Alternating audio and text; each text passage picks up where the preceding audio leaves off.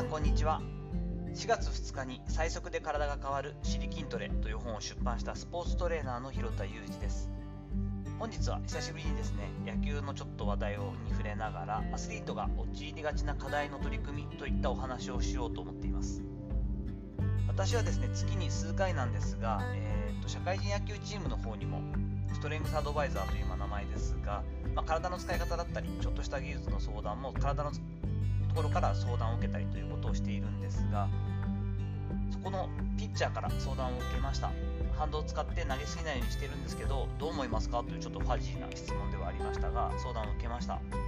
実際私は立ってもらって足を上げてもらったりという形で普段まあ少しジョギングしたりあのウェイトトレーニングしてるところを見させてもらっても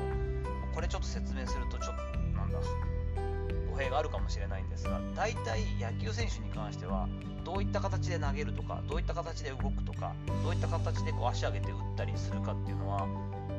普段の所作というか動作を見たり特にトレーニング姿勢を20分ほど見ていると大体見えてくるんですね。これ気持ち悪いってよく言われるんですけど分かります。ほとんどそのままですね。まあまあその頭の中でイメージが湧いてきたもののまま外に出てもらうと大体そうやった打ち方だったり走り方だったり投げ方をしているという感じなんですけど、まあ、改めて今のブルペンでのピッチングの動画を彼に見させてもらってこれ何のためにこんなに不自然なことしてるの？とちょっと聞いていたりしました。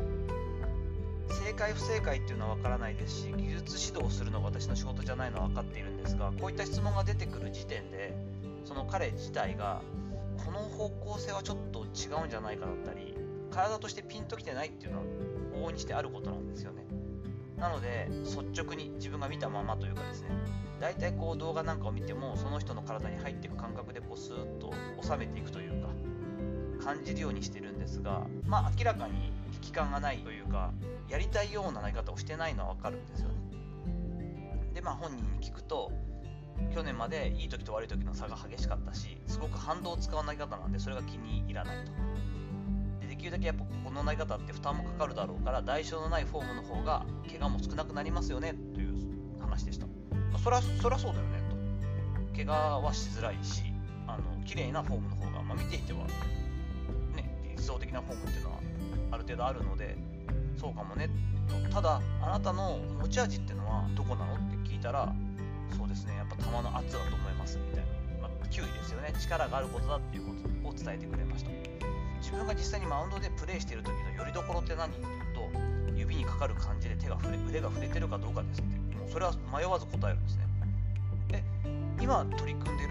この投げ方とかフォームのその代償の少ないフォームあまりねじらないでクロスステップをほとんどせずにまっすぐ投げていく投げ方って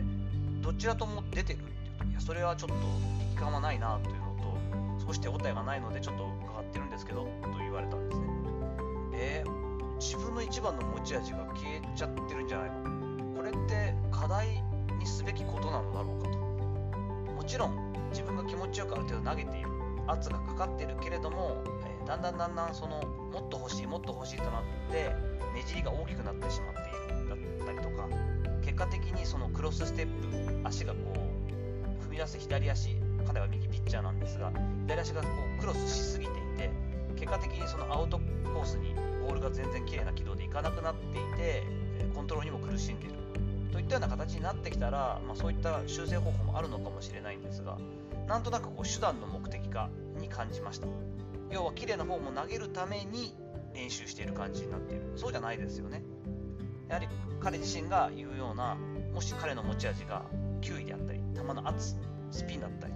腕が触れてることが彼のよりどころになっているのであればそこを殺してしまうような不自然な課題のへの取り組みというのはかえってマイナスになってしまいます。こういったケースというのは多くてこういう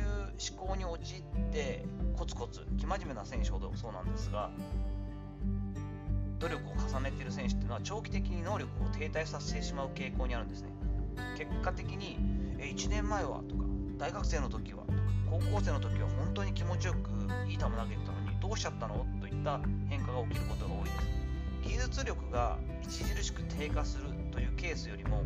本人が良かれと思って改善をしようと思って取り組んだ新しいものがそのそれまでの良かったところを消しているというケースがほとんどなんですね。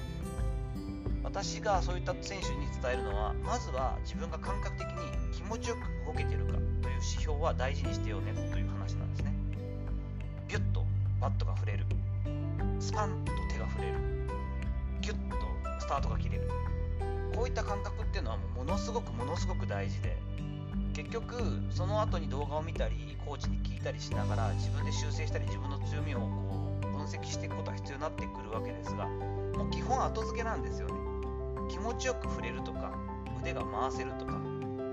の動きが取れるっていうのは結果的に無意識に連動させた自分の最も効率の良いズルという分の一番強い体の使い方ができているということではあるのでそこはもう絶対に譲っちゃいけないポイントなんですね。これは好き勝手に適当にもう気持ちよくもうもう何にも考えずやれよっていうことでは全くないんですが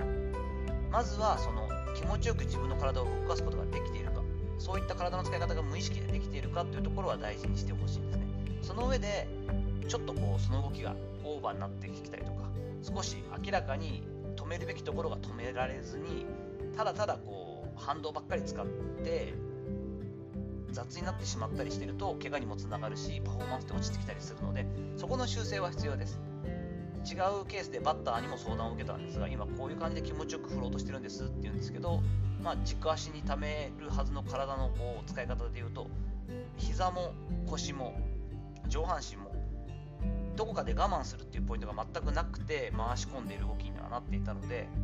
多分君の体の使い方で言うとあとは気持ちよく動かしていいけどこの太もものこの位置だけはあまり外に向きすぎないようにキャッチャー側に向かないようにちょっと止め金としてこういうイメージでやってみようよなんて話をしてそれにまつわるちょっとこう片足のエクササイズをしたりしました。たまたまですがその後、えっと、2試合彼が、えっと、ホームランを打ったり結果を出したりしているので、まあ、止め金がうまく効いてるイメージは湧いてるなという感じはしています。こういった感じでですねお前はトレーニング専門家なのに何偉そうなこと言ってるんだ。お前そんなにできるのかって言ったら野球下手くそなんですが